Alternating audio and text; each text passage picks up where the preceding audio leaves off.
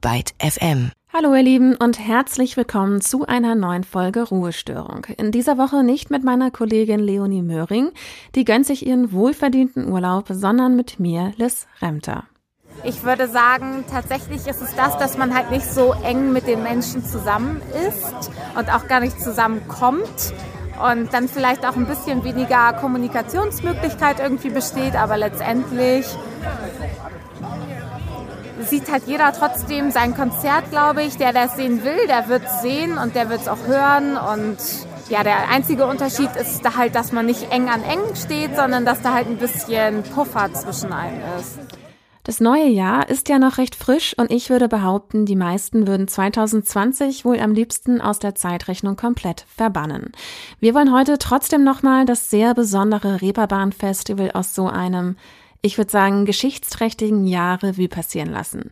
Es ist ja nichts Neues, dass die Pandemie so einiges lahmlegt. Fast alle Festivals wurden abgesagt. Umso schöner, dass es das Team des Reeperbahn Festivals trotz der ganzen Herausforderungen, Hygienevorschriften und Maßnahmen, die getroffen werden mussten, geschafft hat, uns allen die Live-Musik wiederzubringen.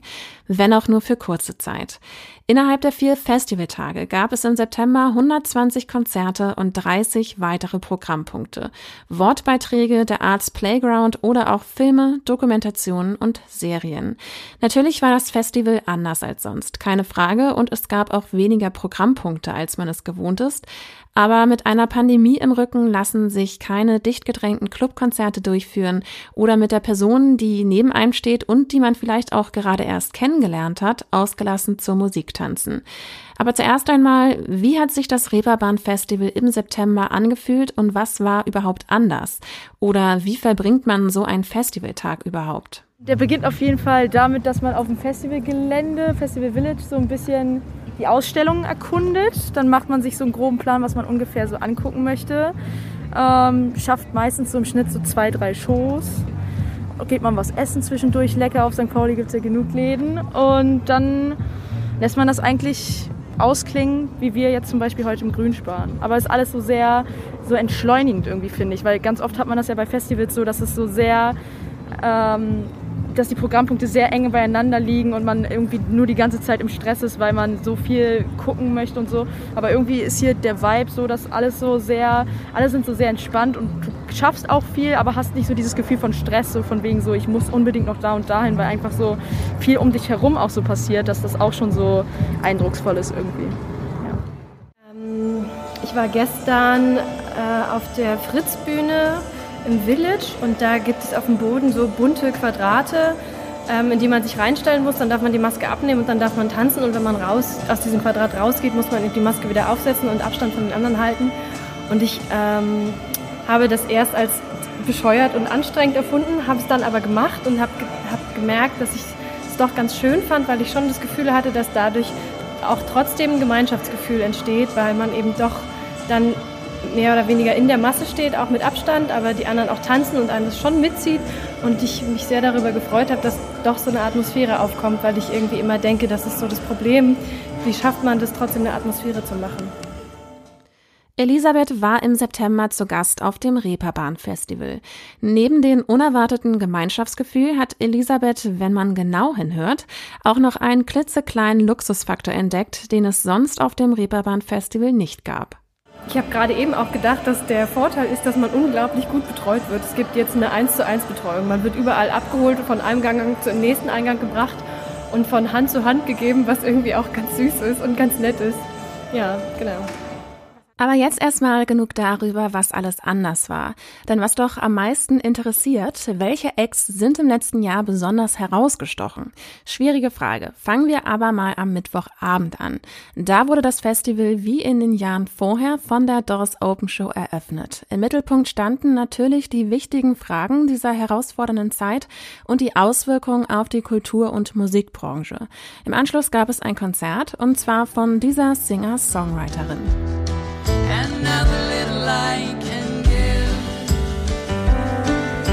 Is all my love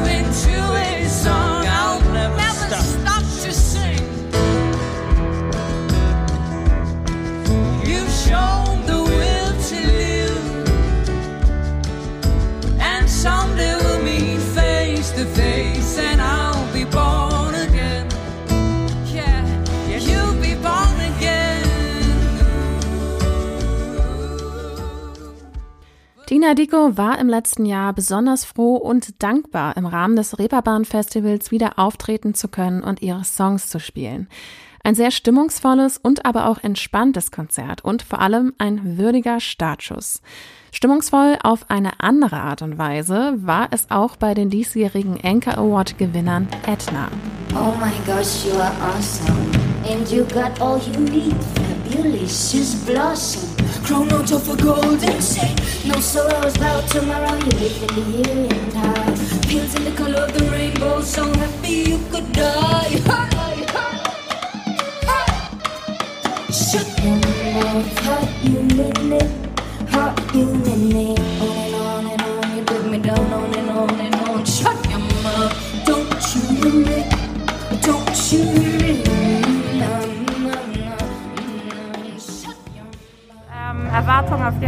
Übertroffen, hat super viel Spaß gemacht, war mal was anderes auf jeden Fall auch von dem Konzept her, wie die beiden quasi die Musik gemacht haben. Ähm, eine richtig schöne Stimmung.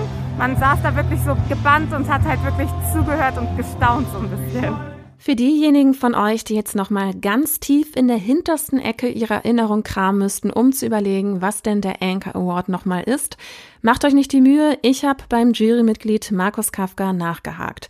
Den kennt ihr wahrscheinlich noch aus seiner Zeit als Moderator bei Viva und MTV. Der Anchor Award ist der offizielle Musikpreis des Reeperbahn Festivals, mit dem, ja, man sagt immer so schön, aufstrebende Talente ausgezeichnet werden. Und äh, die sechs nominierten Künstlerinnen und Künstler, die treten auch allesamt hier auf. Und die Aufgabe der Jurymitglieder ist es, sich diese Konzerte anzusehen und zu bewerten. Und äh, am Schluss wird ein Sieger gekürt. Der kriegt den Anchor Award. In der Jury waren neben Markus Kafka auch Sporty Spice, Melanie C. und Frank Dele von Seed. Drei weitere Jurymitglieder wurden zugeschaltet, die die Performances via Stream verfolgt und bewertet haben. Mit dabei Musikproduzent Tony Visconti. Den kennt ihr zum Beispiel hierher. Ashes to ashes, funk to funky, we know Major Tom's a junkie, strung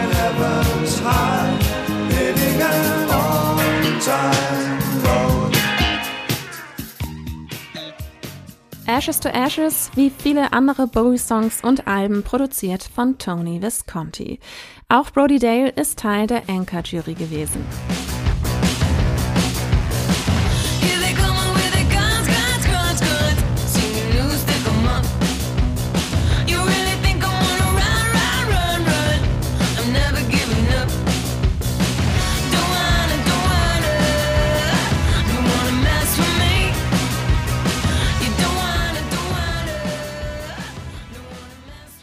Und auch Mastering Engineer Darcy Proper war Teil der Anchor-Jury.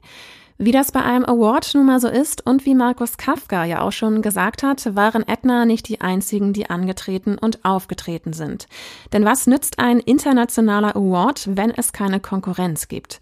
Deshalb stelle ich euch natürlich auch noch einmal kurz die anderen TeilnehmerInnen vor. Dazu gehörten Suzanne aus Frankreich.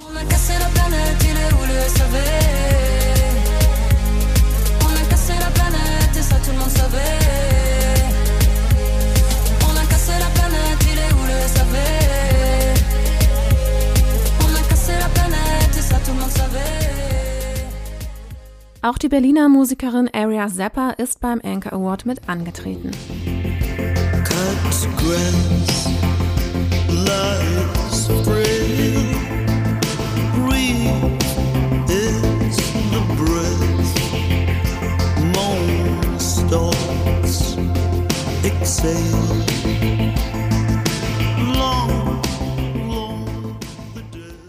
Cut the Grass von Area Zappa.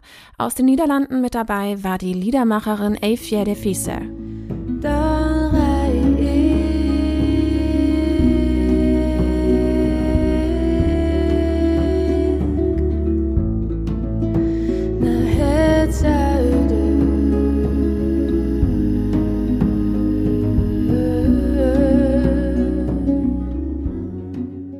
Eifje de Fieser mit Orchevier aus den Niederlanden. Und auch Tuva Band aus Norwegen war Teil des Anchor Awards 2020.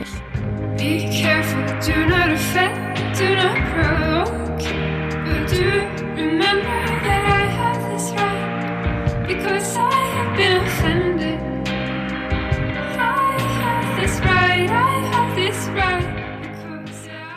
Auch das Schweizer Ensemble Leclerc sollte beim Anchor Award auftreten, musste aber wegen der Pandemie leider zu Hause bleiben. Aber damit auch erstmal genug vom Anchor Award. Das Reeperbahn Festival ist ja schon seit langem auch dafür bekannt, besonders Newcomer zu unterstützen und ihnen eine Bühne zu geben.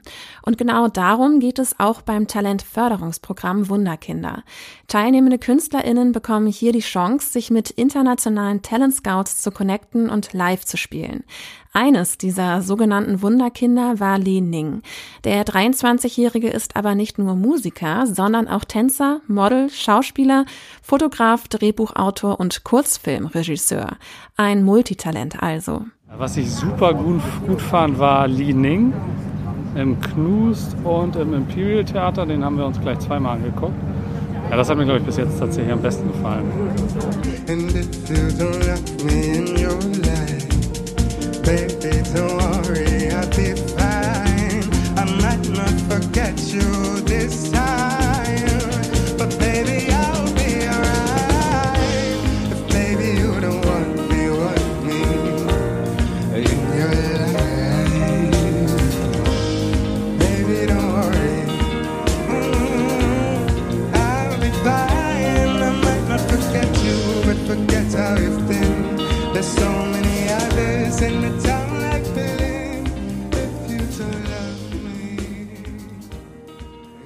Also erstmal die Stimme.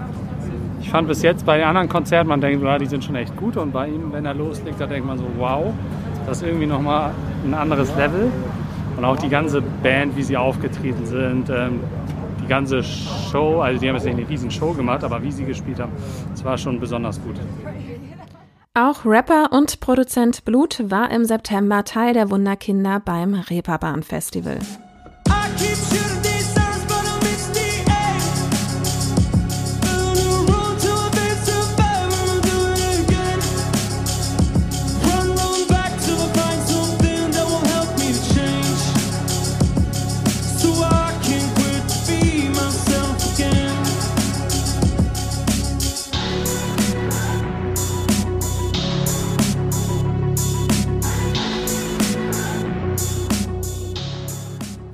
Waren gerade im Knus und haben äh, die, die Live-Show von Blut uns angeguckt. Die war richtig äh, expressiv.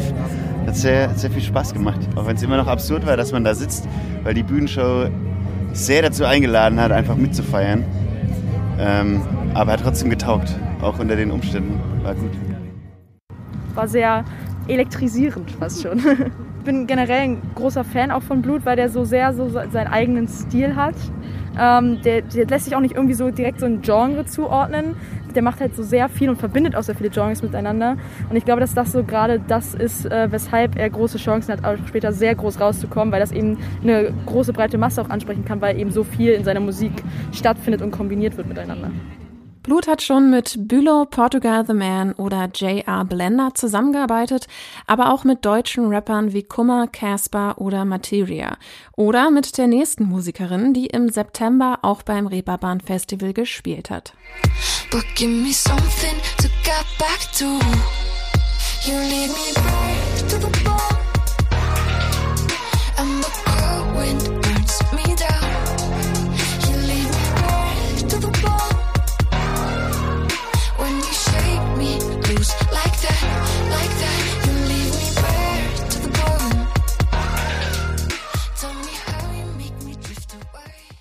Wenn man Jinka nicht als Solokünstlerin kennt, hat man sie eventuell aber schon als Live-Instrumentalistin auf der Bühne gesehen oder auch schon Songs gehört, an denen sie mitgearbeitet hat. Bevor sie sich ihrer Solokarriere gewidmet hat, hat sie in Brighton Songwriting studiert und ist auch immer noch als Produzentin tätig. Natürlich sind auf dem letzten Reeperbahn Festival nicht nur Newcomer aufgetreten und Künstlerinnen im Rahmen des Anchor Awards. Auch etablierte Musiker und Bands, zum Beispiel die Sterne. Nur weil dir neuerdings Flügel wachsen, musst du noch lange nicht fliegen. Du musst ja auch nicht laufen, nur weil du Beine hast. Du musst gar, gar nichts. Du musst nicht verknallt sein. Und du musst nicht hassen. musst nicht Fußball spielen. Du musst nicht einkaufen. Du musst gar nichts. Und du musst nicht arbeiten gehen. Musst gar nichts.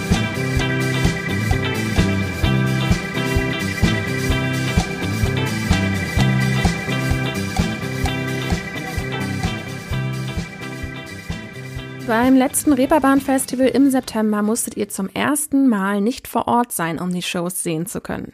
Es gab Livestreams und Video-on-Demand-Inhalte auf der Streaming-Plattform des Festivals. Gute Sache fand auch Festivalbesucher Franz. Ich schaue ehrlich gesagt gerne Streams. Also ja, auf jeden Fall. Gestern Abend habe ich den Stream zum Beispiel angeguckt. Äh, ich finde das sehr gut, weil nicht jeder hat auch die Möglichkeit, ähm, ein Ticket äh, zu kaufen, nach Hamburg zu kommen äh, und dann hier aufs Festival zu gehen. Und äh, ja, ich sag, denk mal für die Leute, ich fand auch den Stand sehr schön äh, drüben mit den Festivals.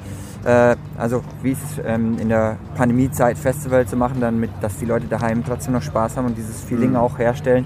Und da trägt halt der Stream auch dazu bei. Und ähm, ich meine, wenn man mit Freunden zusammensitzt äh, und äh, zusammen den Stream schaut und sich einen gemütlichen Abend macht, ist doch auch eine super Sache. Das habe ich während des Festivals auch gemacht. Mir drei Freunde geschnappt und mit ihnen durch die Streams gesappt. Das Ganze war zwar anders als live vor Ort zu sein, ganz klar, und auch im ersten Augenblick etwas komisch, die Leute mit viel Abstand dort sitzen oder auch stehen zu sehen, hat aber Spaß gemacht und man bekam einen guten Eindruck. Das fand auch Brian. Also grundsätzlich die Umsetzung finde ich super. Ich finde es mega cool, dass das in verschiedene Kategorien gegliedert ist, dass ich wirklich jederzeit sagen kann, okay, da schaue ich mal rein, da schaue ich mal rein, das gucke ich mir jetzt an. Und dass ich wirklich auch finde, dass die grundsätzlich das, was die Bühne repräsentiert und ähnliches auch super eingefangen wurde. Dass wirklich auch mit den Cuts und ähnlichem ich wirklich einen guten Eindruck davon bekomme, wie es gerade wäre, da zu sein. Neben den Konzerten gab es Wortbeiträge und Lesungen, zum Beispiel von Kypra Gümüjay, die aus ihrem Buch Sprache und Sein vorgelesen hat. Gümüjay setzt sich schon lange für Gleichberechtigung und Diskurse auf Augenhöhe ein und thematisiert in ihrem Buch, wie Sprache unser Denken und unsere Wahrnehmung beeinflussen kann. Ein kleiner Ausschnitt. Sprache öffnet uns die Welt und grenzt sie ein, im gleichen Moment. Wilhelm von Humboldt sagte einst, in jeder Sprache liege eine eigentümliche Weltsicht. Wenn dem so ist, wie sehr unterscheidet sich dann die Weltsicht von einer Sprache zur anderen? Dass unsere Sprache, also nicht nur Worte, unsere Wahrnehmung der Welt beeinflusst, ist nicht mehr strittig. Die Frage, an der sich die Geister scheiden, ist, wie sehr beeinflusst die Sprache unsere Wahrnehmung und unser Denken? Als Beispiel hatte Kypra Gümüjay auch direkt ein Zitat der feministischen Sprachwissenschaftlerin Luise F. Pusch parat. In unserer Sprache gilt die Regel. 99 Sängerinnen und ein Sänger sind zusammen 100 Sänger. Futsch sind die 99 Frauen nicht mehr auffindbar, verschwunden in der Männerschublade. Luise F. Pusch. Die Lesung findet ihr in voller Länge auf der Streaming-Plattform des Reeperbahn Festivals. Nun aber zurück zu den 99 Sängerinnen. Damit die nicht mal ebenso verloren gehen, hat das Reeperbahn Festival die Initiative Key Change mit ins Leben gerufen. Key Change möchte diejenigen, die sich als weiblich, trans oder non-binär identifizieren, stärker mit einbeziehen und in der Musikindustrie sichtbar machen. Bis 2022 wollen die teilnehmenden Organisationen und Festivals eine 50-50 Gender Balance schaffen, also das Verhältnis ausgleichen. Im Januar vergangenen Jahres wurden dafür die neuen TeilnehmerInnen des Key Change Development Programms bekannt gegeben. Aus über 650 Bewerbungen wurden 74 TeilnehmerInnen ausgesucht, die die Möglichkeit bekamen, Teil des internationalen Key Change Netzwerks zu sein, normalerweise Konzerte auf Partnerfestivals zu spielen, an Kreativsessions teilzunehmen, promoted zu werden und persönliche Unterstützung bei den nächsten Schritten in ihren Karrieren zu haben. Teil des Programms ist zum Beispiel die Berliner Produzentin und Songwriterin Nova. Don't care about the system. Won't join in their lies. I ain't gonna listen. My world is all mine. Don't look at their listings. Won't pay off their fines. I ain't gonna fit in that ain't mine. I the futurist that don't get any rest. I am the futurist, the futurist. Nova the Futurist. Und auch Rapperin Akua Naru hat die Initiative Key Change unterstützt und hat gleich zwei Konzerte im September auf dem Festival gespielt. The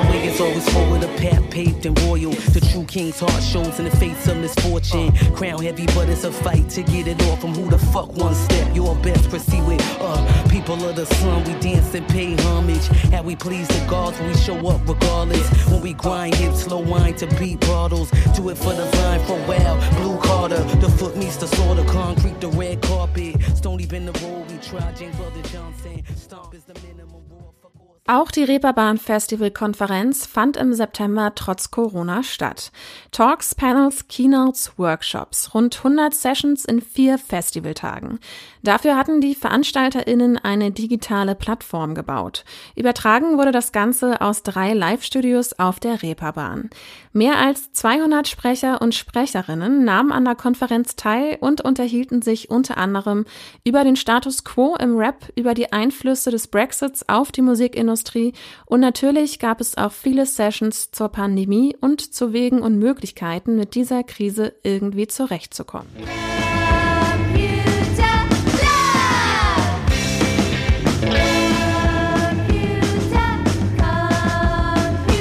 Computer Love.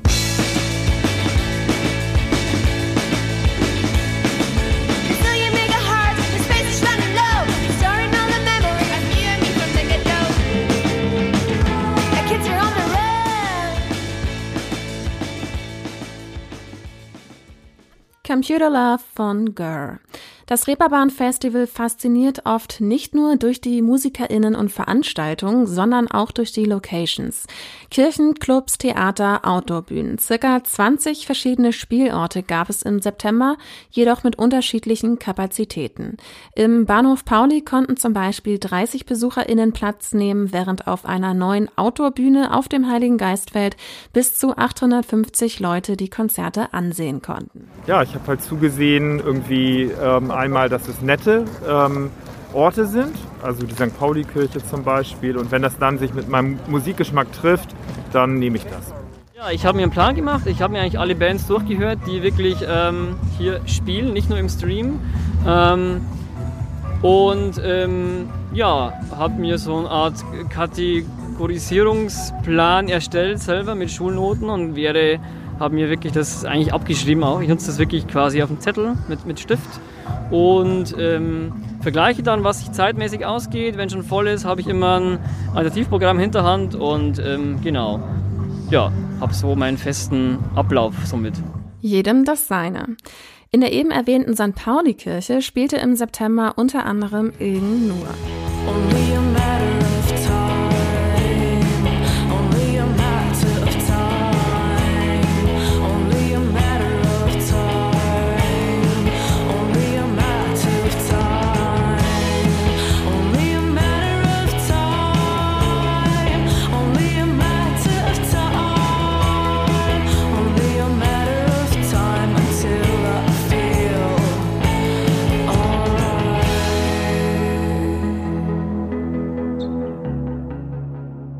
Noch ein netter Ort und auch eine Kirche, die Hamburger St. Michaeliskirche, also der Michel.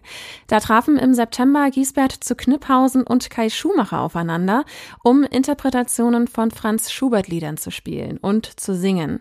Wenn ihr mehr über diese Uraufführung erfahren wollt, Giesbert und Kai waren im August hier im Podcast zu Gast und haben ausführlich mit Leonie Möhring über die Aufführung gesprochen. Hier ein kleiner Ausschnitt vom Konzert. Was vermeide ich denn die Wege, die die anderen Wanderer gehen? Suche mir versteckte Stege durch verschneite Felsen. Suche mir versteckte Stege durch verschneite Felsen, Höhen durch Felsen, Höhen durch Felsen.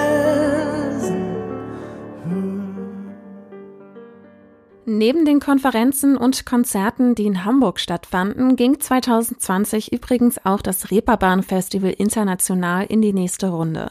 Auch dort fanden die Veranstaltungen des Reeperbahn Festivals in einer hybriden Form statt, also digital und live vor Publikum, das allerdings nicht in Hamburg war, sondern im Festsaal Kreuzberg in Berlin. Das Reeperbahn Festival international schafft die Möglichkeit eines Austauschs deutscher Leute aus dem Musikbusiness mit internationalen KollegInnen aus den USA und China. In diesem Rahmen fand via Stream die Showcase Night statt, unter anderem mit der chinesischen Band Chinese Football.